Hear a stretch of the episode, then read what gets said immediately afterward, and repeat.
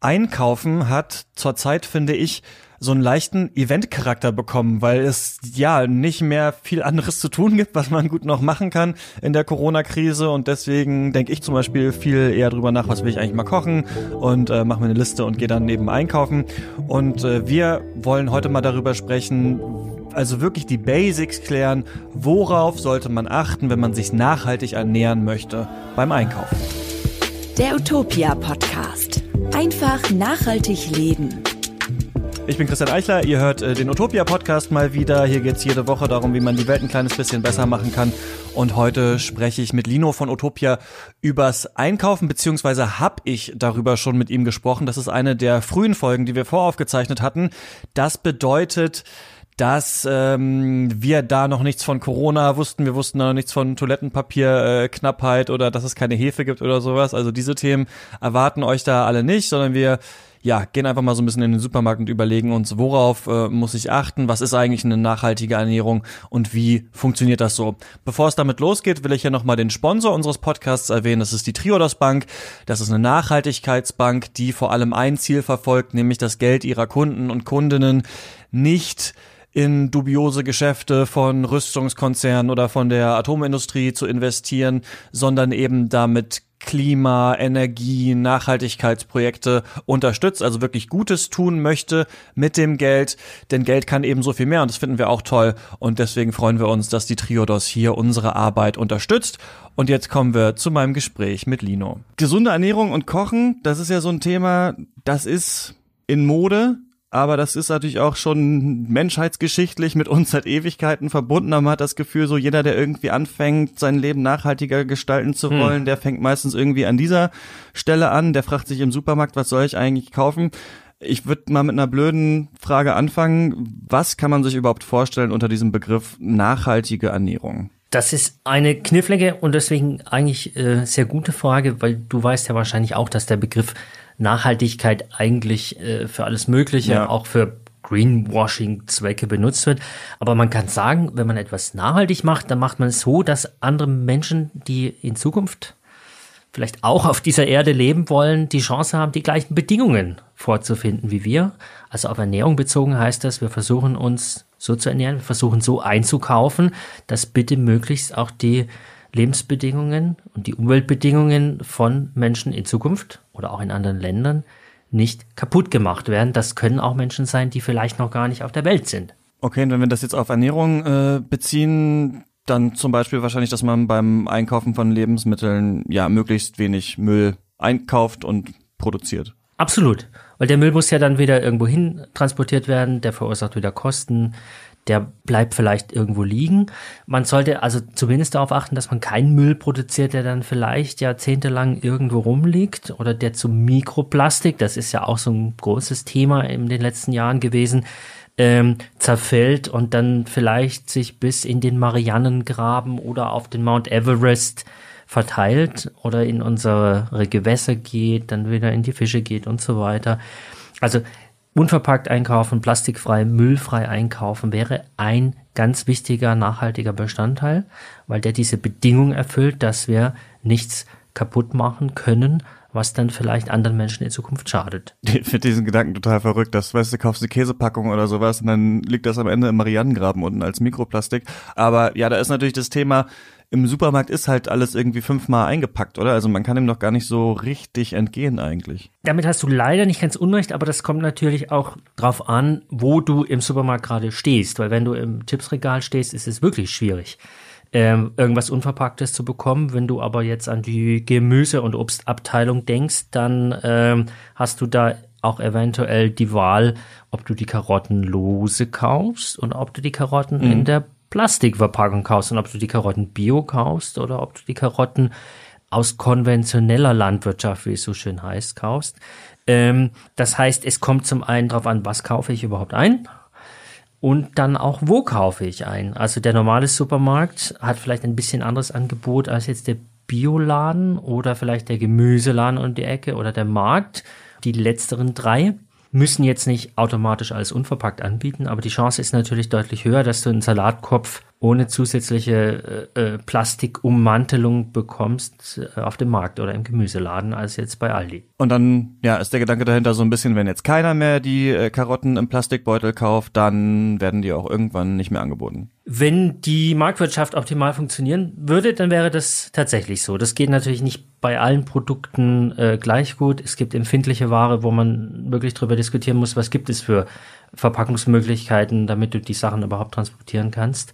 Ähm, unverpackte Eier sind zum Beispiel äh, bislang eine Schwierigkeit. Dafür ja, und manchmal hat man halt einfach dann den, den Biomüll direkt in der Einkaufstasche, wenn man jetzt Tomaten zum Beispiel versucht, einfach so mitzuschleppen. Ja, da hast du äh, leider recht, aber wenn man da Sauerei vermeiden möchte, dann kann man ja ein bisschen in Vorleistung gehen. Wir bringen heute, glaube ich, alle schon äh, irgendwie unseren Jutebeutel oder Stoffbeutel oder Einkaufsbeutel mit. Klar. Ähm, und man kann ja auch dann nochmal ein bisschen draufsatteln und äh, es gibt für wenig Geld eigentlich recht hübsche kleine Einkaufsbeutelchen, die sind dann, haben dann halt nur ein Viertel der Größe, sind, gibt es aus Biobaumwolle mit blauem Engel und so weiter für ungefähr einen Euro pro Stück und da machst du dann halt deine einzeln eingepackten Tomaten rein oder vielleicht deine Trauben die empfindlichen Dinge und dann kriegst du das auch gut nach Hause transportiert. Also einfach normaler Einkaufsbeutel plus drei kleine Beutel und schon sparst du dir diese äh, ja, in Verruf geratenen Plastiksäckchen aus der Gemüseabteilung. Jetzt haben wir so vom Müll gesprochen, aber es geht natürlich auch nicht nur darum, was wir jetzt aus dem Supermarkt mit rausnehmen und wegschmeißen, sondern auch, wie kommen die Sachen eigentlich in den Supermarkt rein? Mhm. Obst und Gemüse müssen ja irgendwo angebaut, müssen irgendwo geerntet werden, müssen in den Supermarkt gebracht werden. Und da, ähm, ja, das sollte man auch im Blick haben, oder? Absolut. Das ist auch kein ganz einfaches Thema, aber auch da kann man sich, glaube ich, mit über über vertretbarem Aufwand ein bisschen ähm, orientieren. Und natürlich macht es einen Unterschied, ob ich jetzt die Karotte selber anbaue, was die wenigsten tun können, oder ob ich zum Beispiel eine Avocado aus Südamerika im Laden kaufe. Weil die beiden Produkte, also die Karotte vom Acker zu Hause, jetzt in diesem Beispiel, und die Avocado aus, sagen wir mal, Chile, ähm, haben ja wie wahrscheinlich inzwischen jeder weiß, ganz unterschiedliche ökologische Fußabdrücke, wie man so schön sagt. Ja, und die Karotte vom heimischen Acker ist natürlich nachhaltiger. In dem Beispiel ja, weil die Karotte ja im Vergleich zur Avocado zum Beispiel weniger Wasser braucht und vor allem, weil sie nicht so weit transportiert werden muss. Jetzt nicht aus Chile, wahrscheinlich mit dem Schiff oder im schlimmsten Fall mit dem Flugzeug mhm. zu uns nach Deutschland kommt und damit natürlich schon ganz viel äh, unsichtbaren CO2-Fußabdruck hat, wenn wir sie im Laden kaufen. Weil der Transport verbraucht ja Energie, das geht nicht anders, die Energie muss irgendwo herkommen und der Stand der Dinge im Moment ist, dass das eben fossile Energieträger verheizt werden, die dann vielleicht das Schiff antreiben und oder das Kerosin im Flugzeug antreiben und da haben wir noch keine anderen Lösungen, äh, das verbraucht oder das verursacht, das stößt CO2 aus. Und die Avocado, die wir gerade genannt haben, ist ja auch nicht die allerschlimmste Frucht, wenn man das mal so sagen darf. Bananen haben zum Beispiel leider die gleiche CO2-Bilanz, also zumindest die normale Banane. Na krass, okay. Ja, und du, äh, und viel schlimmer ist zum Beispiel ein heimisches Produkt, Rindfleisch. Ja, ähm, na gut, das meiste Rindfleisch, was wir essen, kommt auch eher aus Südamerika, aber du müsstest schon, ich habe das mal recherchiert, du müsstest schon zweieinhalb Kilo Avocado, also sehr viel Guacamole essen, um auch die gleiche CO2-Bilanz von 100 Gramm Rindfleisch. Das ist äh, noch kein Steak oder so. Das ist ein, ein kleiner Appetithappen versus zweieinhalb Kilo Avocado. Aber trotzdem kann man sagen, man sollte eher Lebensmittel kaufen, die aus Europa kommen oder aus Deutschland kommen. Wahrscheinlich je näher, desto besser. Aber das Problem ist ja, bei so Gemüse und so kann man das ja meistens sehen, ne? Kommt aus den Niederlanden oder kommt aus Deutschland, aber bei ja. vielen Lebensmitteln hat man ja keine Ahnung, wenn man jetzt einen Joghurt kauft, wo da irgendwas herkommt. Da hast du recht und das sollte unserer Meinung nach auch gesetzlich, muss man dann leider sagen, äh, geändert werden. Sonst kann man manchmal keine wirklich guten Entscheidungen treffen, was Nachhaltigkeit betrifft. Wenn ich nicht weiß, wo das Produkt herkommt, dann kann ich nur mutmaßen oder muss mich irgendwie so halt auf mein Allgemeinwissen verlassen, ist es ein eher CO2-armes oder CO2-reiches Produkt. Ähm, bei unverarbeitetem Obst und Gemüse ist die, ist die, hast du aber gerade ja gesagt, ist die Herkunft zum Beispiel vorgeschrieben. Das heißt, grundsätzlich ist es da erstmal eine gute Idee, wenn ich versuche, so regional zu kaufen wie möglich. Und zwar nicht nur, weil ich damit irgendwie die Wirtschaft vor Ort unterstütze, lokale Bauern, Anbaugenossenschaften, sondern eben auch fürs Klima. Aber wenn man jetzt nur regional kauft. Da gibt's Hm. ja nicht ich, das ganze Jahr über alle Obst- und äh, Gemüsesorten. Ich habe da irgendwie immer so Angst, okay, da muss ich jetzt jeden Tag Kohl essen. Im Winter, ähm, wie soll ich sagen, wenn man das positiv formuliert, äh, kann man sagen, dass es doch nett ist, dass die Natur, jahrhundertelang hat sie das gemacht, immer schöne Vorschläge dafür, was du heute kochen kannst. Ähm, natürlich das, was jetzt gerade vielleicht ähm, Saison hat und was bei, was bei uns auch wächst. Wobei man, wie soll ich sagen, man muss einerseits soll man nicht zu streng sein, andererseits muss man ein bisschen doch wieder leider aufpassen. Nicht alles, was aus Deutschland kommt, kommt auch wirklich gerade frisch vom Baum oder ist jetzt gerade aus der Erde gebuddelt worden. Okay, woher sonst? Ähm, wenn ich zum Beispiel hier im Mai in einem Supermarkt Äpfel aus Deutschland kaufe, dann weiß ich hoffentlich, dass eigentlich gerade keine Apfelsaison ist in unserem Land. Also sind die Äpfel zwar, wenn sie richtig deklariert sind, gehen wir mal davon aus, tatsächlich aus Deutschland, die lagen aber den Winter über mit ziemlicher Sicherheit einige Monate irgendwo äh, schön kühl und dunkel und sauerstoffarm in irgendeinem Keller, weil die Äpfel mögen das und die bleiben dann auch frisch einige Monate.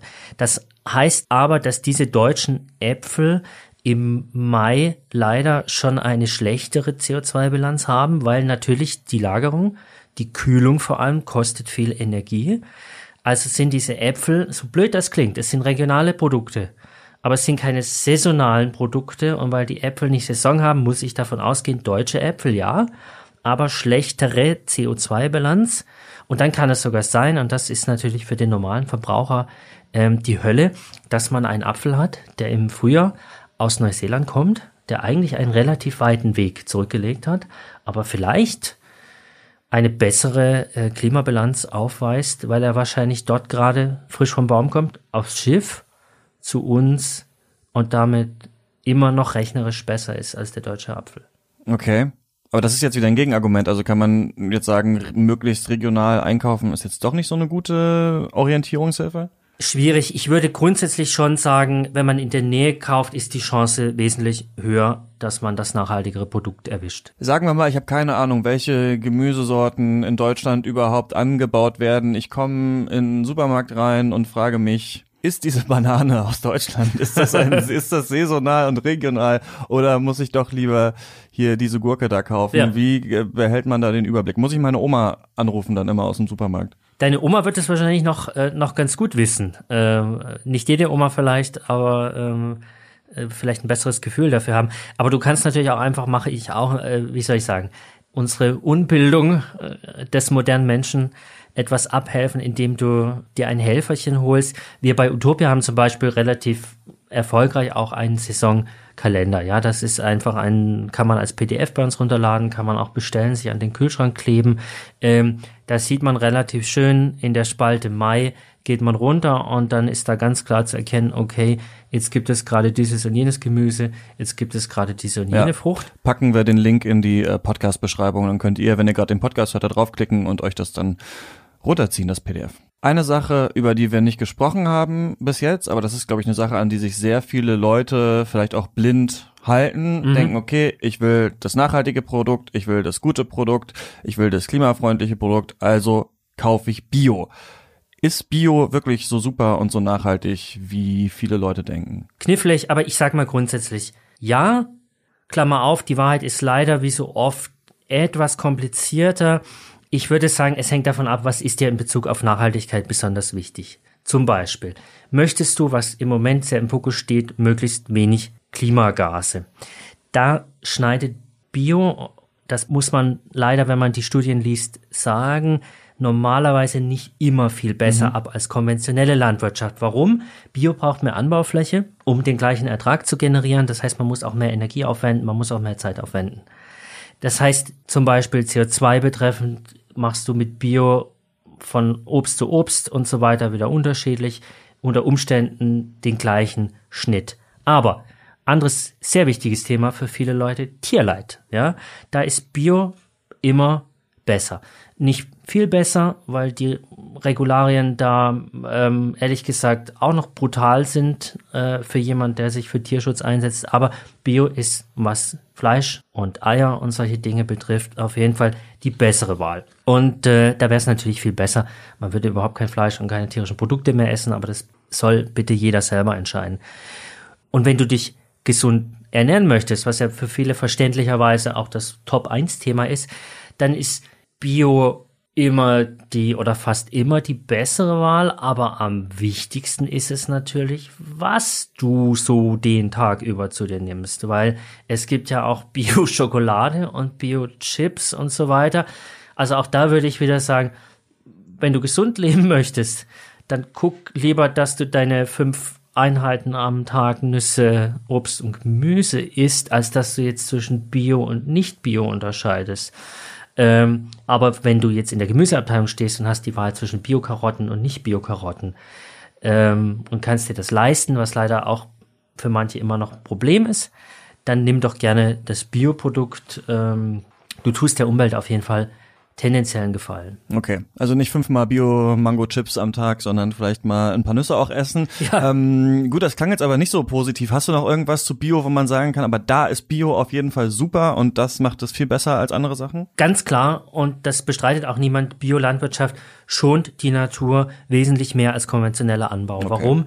Es kommt weniger Chemie ähm, zum Einsatz und die Böden werden einfach nicht so monothematisch immer wieder gleich benutzt und ausgelaugt. Das heißt nicht im Übrigen äh, ein häufiges Missverständnis, dass man in der Biolandwirtschaft keine Pestizide hat oder sowas. Ja?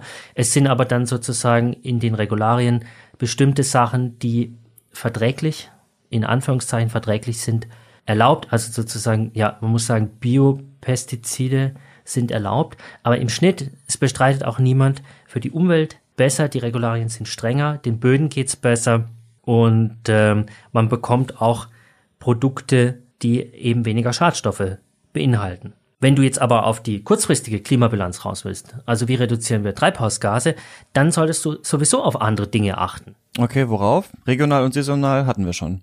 Genau, die sind wichtig, vor allem in der Kombination. Und ein Punkt, den auch viele inzwischen wissen, dass tierische Lebensmittel haben fast immer eine sehr schlechte Klimabilanz. Hast du ja gerade schon angesprochen, genau. Sag nochmal wieso. Ähm, wenn du Fleisch oder Milch oder Käse oder sowas haben möchtest, ja, dann musst du logischerweise Tiere äh, aufziehen, auf die Welt bringen, musst in den Stall bauen, musst die füttern, das Futter muss irgendwo herkommen, du musst sie melken. Wenn sie krank sind, musst du sie behandeln. Ähm, das Schwein muss am Ende geschlachtet werden und so weiter. Das alles logischerweise kostet ziemlich viel Energie. Geht ja nicht anders und deswegen sind quasi die Umweltkosten von tierischen Produkten, weil die so einen Rattenschwanz oder Schweineschwanz oder ja, ja ähm, hinter sich haben, sind immer ziemlich hoch. Und bei Rindfleisch hast du beispielsweise noch dumme Effekte, dass die sehr viel fressen müssen und ähm, das Futter muss irgendwo herkommen große Anbauflächen in Argentinien für Soja ja. werden dann zur Verfügung gestellt. Brasilien war ja auch so, ne? Hm. Absolut. Und das ist leider ganz schlecht fürs Klima und deswegen hat Rindfleisch äh, auch so eine schlechte CO2-Bilanz. Nicht, weil die Rinder, wie es dann heißt, irgendwie so viel auch, weil sie Methan ausstoßen, mhm. aber halt vor allem, weil der gesamte Prozess um das Rindfleisch herum so, so klimaaufwendig äh, ist. Und leider führt es dazu, dass ganz oben auf der Negativliste der Klimakiller Rindfleisch neben so einem freundlichen Produkt wie Butter relativ weit oben steht. Die gute alte deutsche Butter, oder was? Ja, schlecht böse Überraschung. Man braucht dafür viel Milch. Und äh, ich habe mir das im, im, Vorfeld angeguckt. Das Institut für Energie- und Umweltforschung hat ausgerechnet, dass man äh, fast 50 Kilo CO2 im Jahr einsparen kann, wenn man von Butter zu Margarine wechselt. Also für mich auch eine große Überraschung gewesen und ich glaube, das wissen auch viele Leute nicht. Wenn du 50 Kilo, nur zum Vergleich, einmal von München nach Hamburg fliegen, sind 150 Kilo CO2. Also, dass Fliegen schlecht ist, wissen wir.